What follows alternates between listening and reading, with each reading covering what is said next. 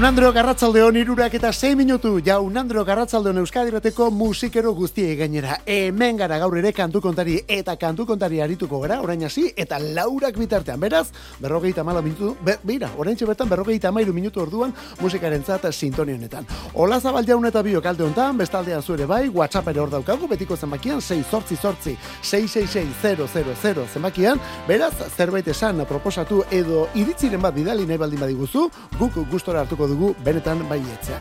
Hori, abiatzeko momentua eta gaur lehen pausoa emakume bakarlari batekin.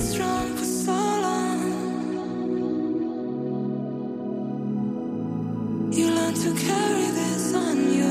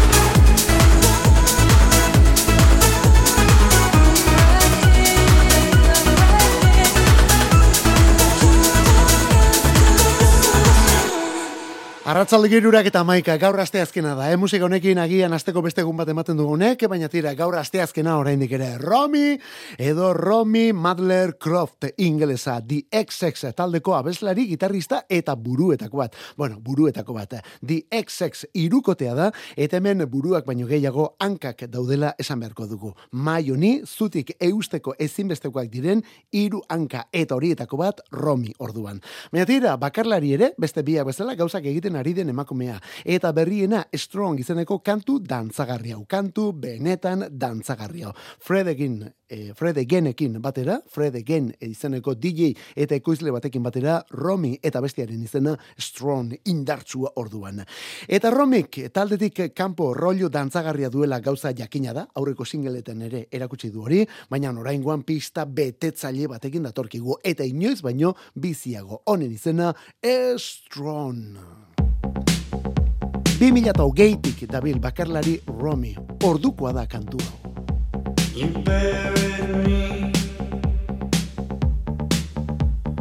right where I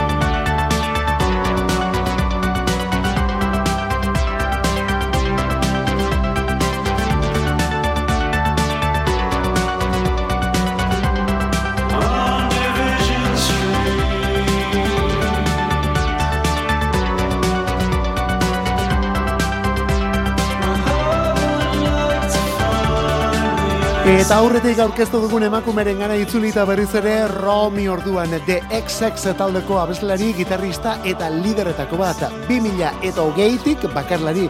Bai 2000 eta hogeian entzun geniolako Romiri Lifetime izeneko kantu mundialura urare dantzagarria zen, baina ez orain erakutsi duen estron hau bezain markatua, ez da pentsatu ere bueno, hori 2000 eta hogeian Romiren lehen bakarlanarekin eta horrekin batera beste ere bai hau ere orduan entzun genuelako lehen aldiz sai honetan hain gustoko dugun Nation of Language taldearen abestia. Hauek New Yorkekoak dira, Brooklyngoak eta indie pop delako zaku erraldoi hortan sartzen dituzte. Bueno, momentu batzuetan berriz, azken aldi honetan hain modan jarri den synth pop horretan ere bai. Bi disko dituzte oraindik ere, bi disko dituzte, 2000 eta hogeiko Introduction Presence lenda bizikoa, eta 2000 eta hogeita bateko Away Forward bigarrena. Baina tira, hori gutxi balitz, duela aste batzuk, kantu berria aurkeztu dute. From the Hill izeneko abestia, From the Hill kantu honen izena. Nation of Language irukotea berriz ere, Amerikatik, Estatu Batuetatik, New Yorketik, New Yorkeko Brooklyn auzotek.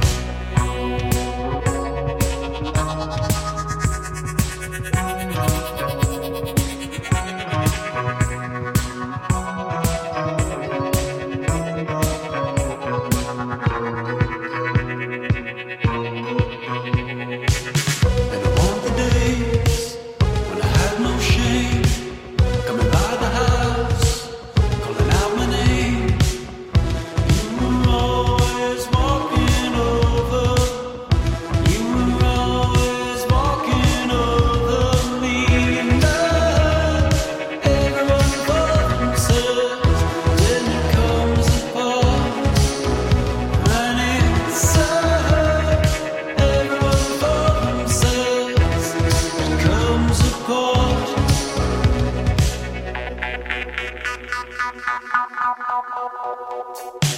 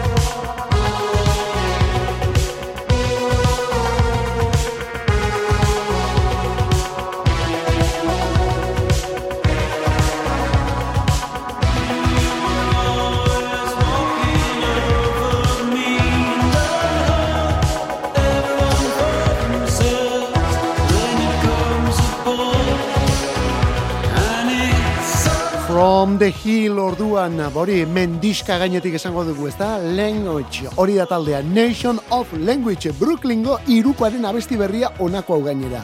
Nation of Language irukoaren pieza berria. Duela aste gutxi ikusi genuen, bueno, ikusi du argia, talde honen single bikoitz berriak, eta hause da single bikoitz hortako lehen da bezikoa, From the Hill izenekoa.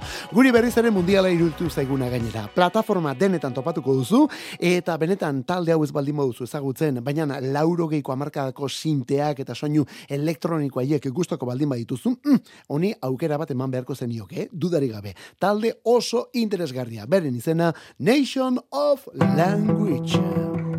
Hau ezagutzen duzu, mm, baina orain berritua dator. Parean eseri zaidan eska horrek ez dakit Berak dara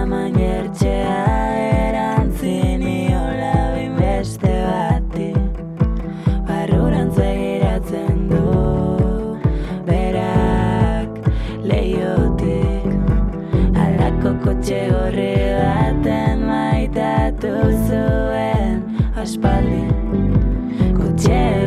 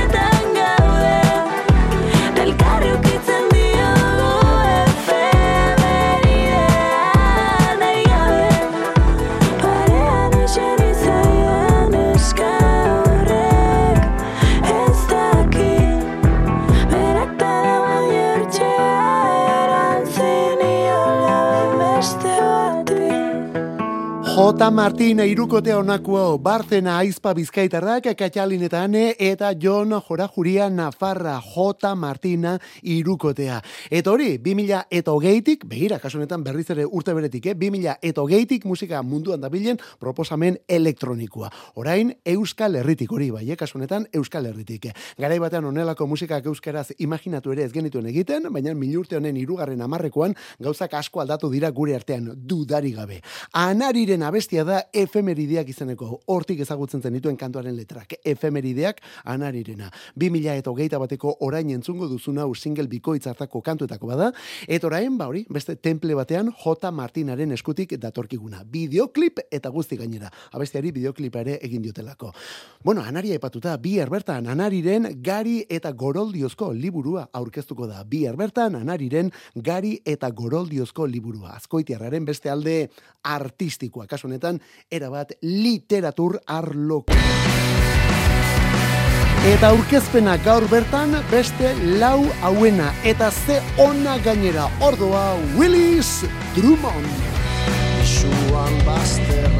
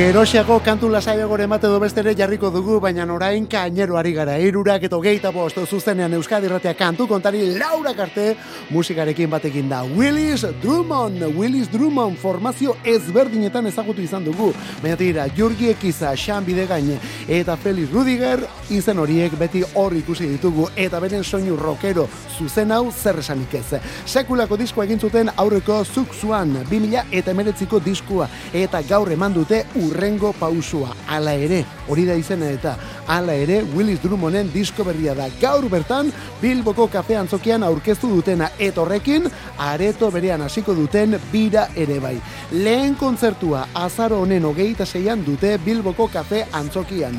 Eta gero horren ondotik Biarritz, Durango, Donostia, Iruña, Azpeiti, Gasteiz, horiek ere ageri dira urrengo hilabetetan. Bueno, hori ez gain, Espainiar estatuko beste hainbat kontzertu ere bai, eh? Bari, Willis Drummond, Willis Drummond diskoaren izena, ala ere, gaur bertan kantuaren izena, gauzaka. Beste hau atzo ere jarri genuen, baina gaur berriz tokatzen zaio gainera, merezi du, eh? asko gustatzen zaigu eta. Argentinako La Plata iruko, iruko ez, iriko boskote bada, eta hasiera batean agian deigarriena taldearen izena. El mató a un policía motorizado. Bai, bai, guzti hori taldearen izena. El mató a un policía de motorizado. Hasieran deigarria da, baina gero guzti hori ez ere izan geratzen da. Kantu berria, tantas cosas buenas.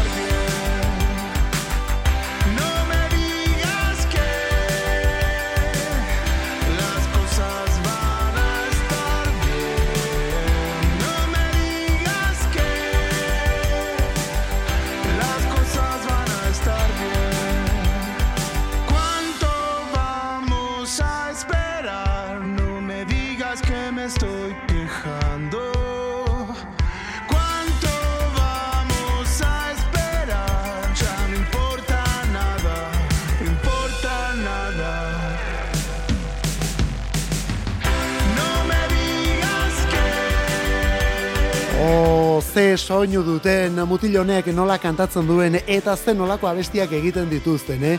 El mató a un policía motorizado taldea eta las cosas buenas, hori da honen izena, las cosas buenas. Batetik diskoa eta bestetik abestia.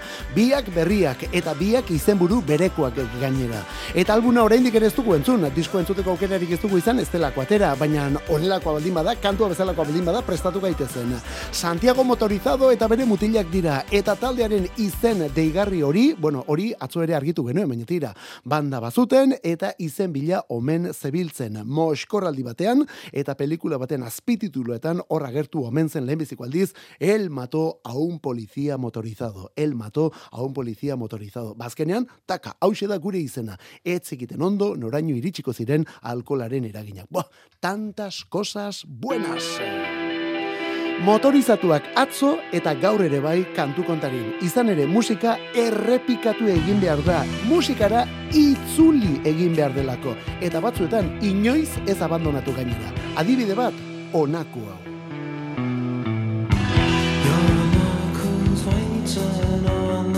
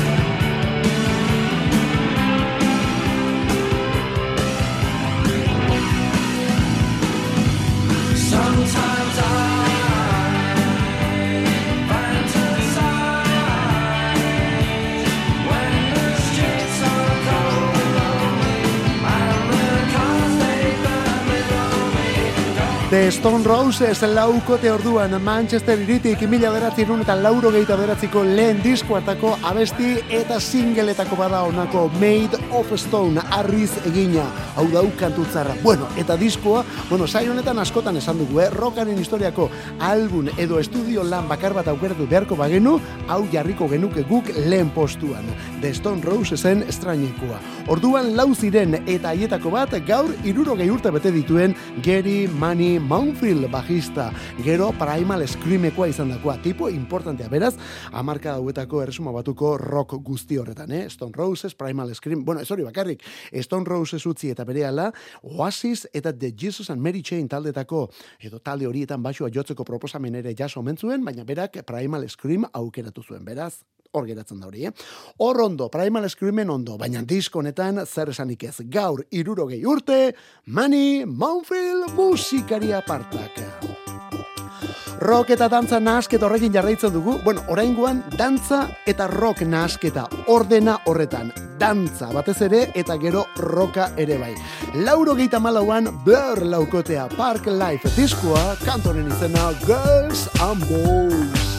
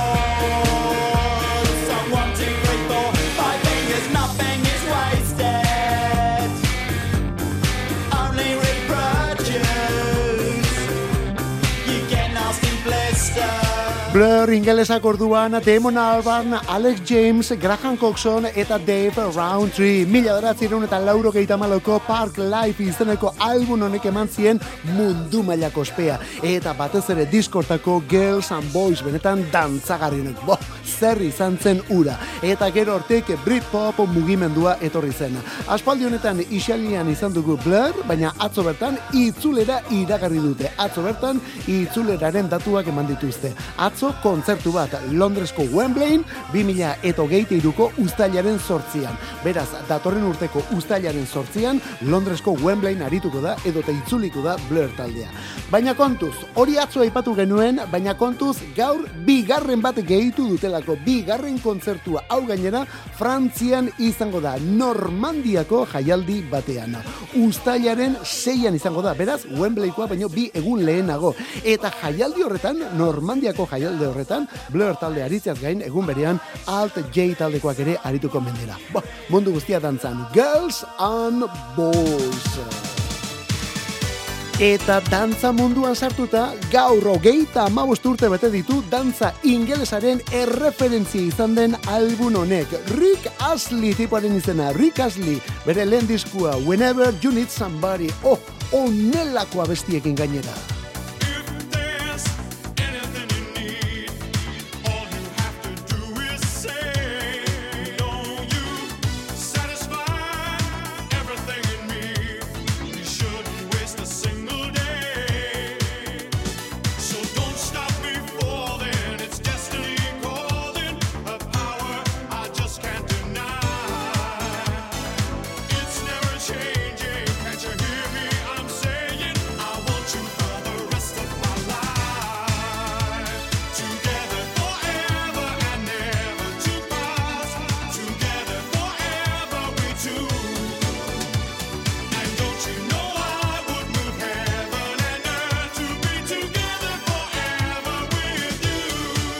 Together Forever bestiaren izena Whenever You Need Somebody berrez diskoa Rick Astley izeneko eta boz lodiko mutilonen lehen iraupen luzeko izan zen Whenever You Need Somebody. Stock, Aiken eta Watermanek ekoiztua da eta izugarrizko arrakasta lortu zuena han eta hemen eta munduan barrena ere bai. Milioika ale saldu zituelako amabos milioi ale baino gehiago. Amarra besti datoz album honetan eta horietako sei eraman ziren disko txikira Amar kantu horietatik, zeirekin singleak egin ziren. Hortik atera kontuak, eh? ikeragarria. Rick Astleyren lehen albuna da, Whenever You Need Somebody izenekoa, eta honelako kantu eta hitak jaso zituena. Hauxe da disko osoari izena ematen diona gaur kantu kontarin Rick Astleyren lehen da biziko diskoa.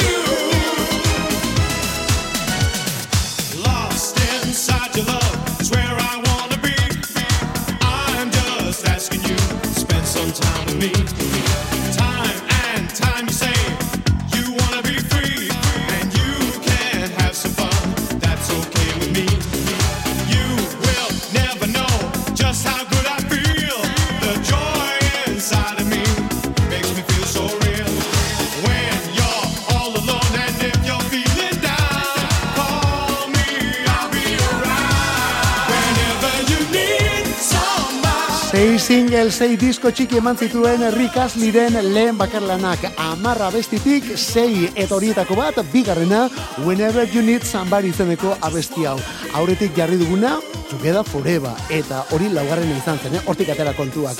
Amabos milioi ale baino gehiago, eta lehen bakarlanarekin. Estilo deigarria zuen, estilo deigarria zuen Asli jaunak, hile potolori, hile pilori, horia bezala gorri ere bai, beti trajeatuta eta gero boz lodi horrekin. Stock Aiken eta Waterman irukotea arduratu zen ekoizpenaz. Stock Aiken eta Waterman, garaiatan ospetsuak, eh? Hiru ekoizle horiek garaiko artista piloa deskubritu zutelako. Kylie Minogue, Jason Donovan, Bananarama, baita Samantha Fox, Playboyko modelo ere. Bai, bai, Playboyko modelo bat singleak argitaratzen. Bueno, industria kontuak izango ziren, baina bere arrakastak izan zituen. Baina tira, batez ere Rick Astley, eta batez ere Whenever You Need Somebody, eta berriz esate izango da, baina batez ere urrengo abesti hau.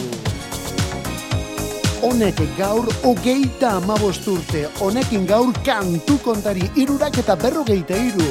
Irurak eta post inguruan hasi eta laurak ate aritzen gara kantu kontari. Hau Euskadi ratia da, hau musikeroen ordua delako.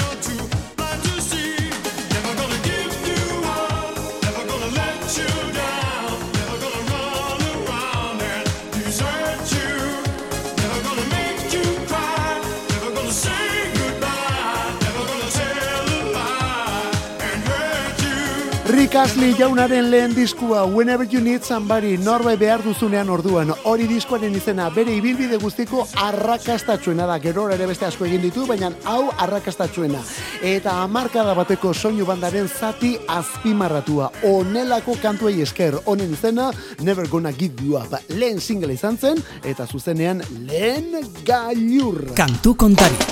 Musika Euskadi irratian. Arratsaldero egiten dugu iruretatik lauretara. Astelenetik ostiralera zure arratsaldek badute soinu bandarik.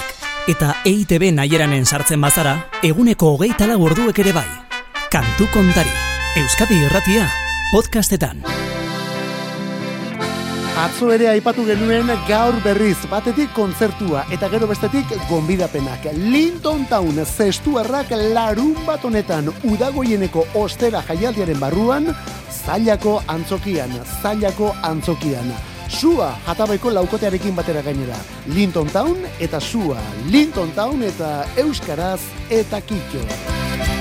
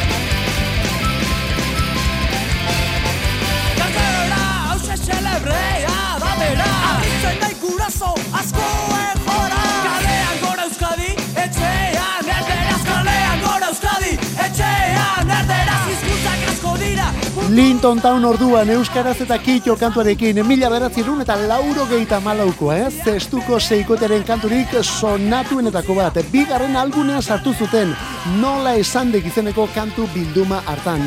Eta egundoko arrakasta lortu gainera. Linton Town rockero trikitizaleak rapero urbilduta, urteak eta urteak egon dira musika kontuetatik at, baina tira aurten ezustekoa eman dute zailako kontzertu hau eta itzulera iragarriz. Zailako kontzertu hau eta itzulera iragarriz. Bueno, lehen da biziko itzulera kontzertua joan den larun batean bertan egin dute azpeitian San Agustinen, baina tira, lehen emanaldi horrela ofizial eta erraldoia esan bezala zailakoa orduan. Larun bat honetan, enkarterriko zailan. Bertako antzokian arratsaldeko zortzietan hasiko da, eta udagoieneko ostera jaialdiaren barruan. Guk bihar hemen kantu kontarin gonbidapen bikoitzak banatuko ditugu. Beraz, kontuz, Euskal Mendebaldea, eh? Euskal Mendebaldea edo horra hurbiltzeko asmoa duzuenok, adi. Bihar orduan, Linton Townen kontzerturako sarrerak hemen kantu kontarin, eta emanaldia larun batean arratsaldeko zortzietan.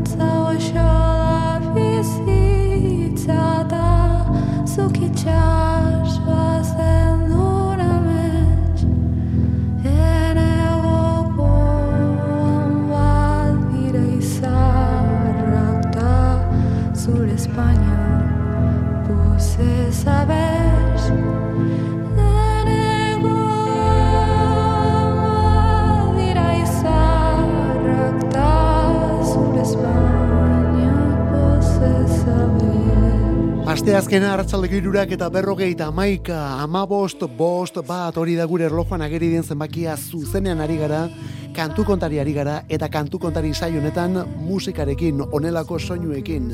Era bat emozionatuta gabiltzalako epe honekin, eh? Pena bakarra dugu honen inguruan, lau abesti besterik ez datorrela, gutxitxo egiten zaigu eta.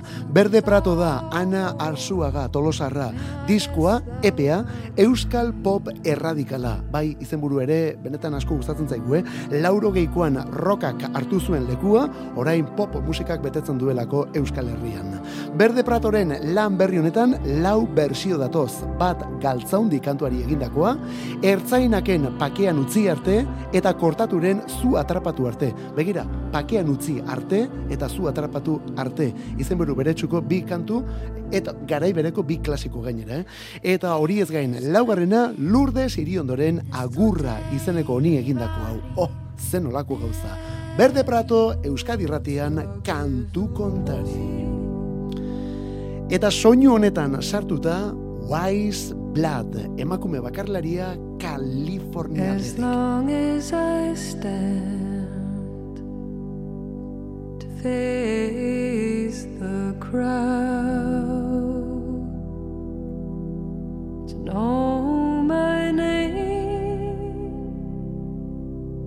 to know its sound.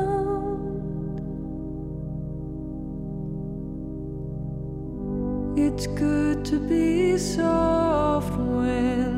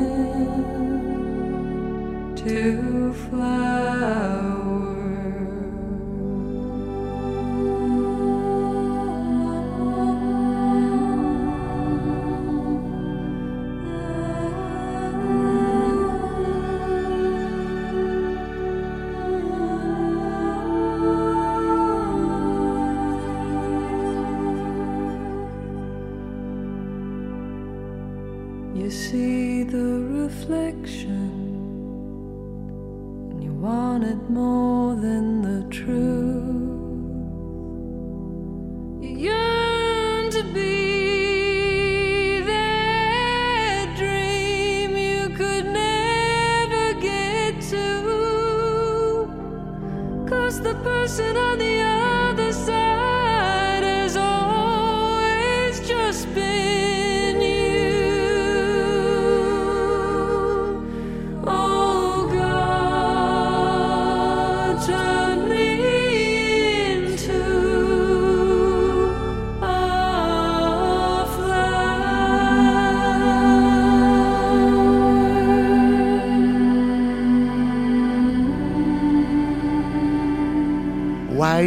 Blood orduan izatez Kaliforniarra da, baina bere bizitzaren zatirik handiena Pensilvanian eman du. Talde ezberdinetan aritu izan da, eta lan ezberdinak egiten gainera talde horietan abeslari bezala, bajista ere bai. Metira, 2002tik beste mundu honetan murgilduta dabil, bakarlari eta estilo bat baino gehiago ukituz gainera. Zeinen ederra, orain erakutsi duen God Turn Me Into a Flower izeneko kantua. Grunge garaitik ezagutzen dugun eta estilo horrekin lotzen dugun Sub Pop zigiluaren eskutik ostiral honetan bertan jasoko dugu bere album berria. Wise Blooden disko berria, bosgarren izango da, and In the Darkness Heart Flow izango da bere izenburua. Hau atzo bertan erakutsi duen singela, irugarrena ja, eh? God Turn Me Into a Flower. Bauri, bere izena, Wise Ladies Blood. and gentlemen, as you know, we have something special down here at Birdland this evening. A recording for Blue Note Records. Lauro. Eta lauro gehieta amairuko azaroaren amaseian plazaratu zen Hand in the Torch diskua US3 ingelesen lehen albuna. Jazz eta rap eta dantza musika. Blue Note jazz zigiluko samplerrak eta gainean rap eta hip-hop bertsuak. Oh, Cantaloupe Flip fantasia delako hau lehen single izan zen. Herbie Hancocken, Herbie Hancocken jazz klasikoaren beste alde bat erakusten duen pieza. Kasik hau originala bezain bikaina gainera, eh? Bueno, ba, gaurko zonekin despedida. Bi minutu terdi bestarik ez arratzaldeko laurak izateko. Euskadi Ratia, Euskadi Ratia musikeruekin, hau da kantu kontari. Ondo izan behar arte zeuritxuran ibili. as we dip in the melodic sea. Rhythm keeps flowing and drips to MC.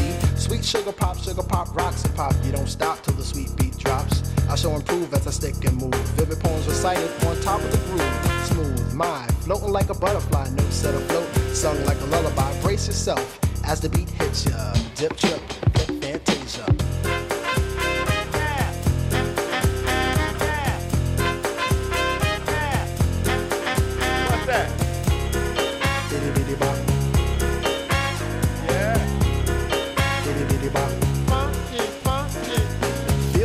Drop, jazz and hip hop, dripping in your dome makes your zone and bop. Funk confusion, a fly illusion, keeps you coasting on the rhythm you're cruising. Up, down, round and round, rhymes profound, but nevertheless you got to get down.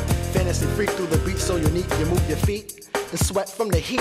Back to the fact, I'm the Mac and I know that. The way I kick the rhyme, someone call me a poet. Form steady flowing, growing, showing sights and sound. Caught in the groove, invitation I'm found. Many tripped and tore upon the rhymes they soared to an infinite height, to the realm of the hardcore. We go, off I take ya.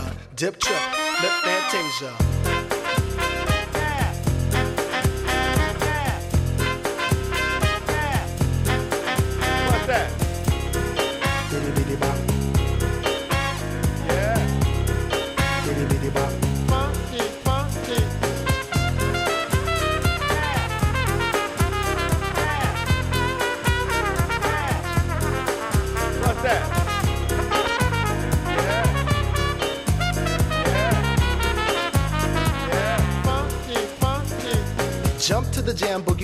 Slam. Bust the dialect, I'm the man in command. Come flow with the sounds of the mighty mic master. Rhyming on the mic, I'm bringing suckers to disaster. Buku ducks, but I still rock Nike with the razzle dazzle. Star I might be. Scribble, jabble, scrabble on the microphone. I babble as I fix the funky words into a puzzle. Yes, yes, yes, on and on as I flex. Get with the flow, birds manifest. Feel the vibe from here to Asia. Dip trip, flip fantasia.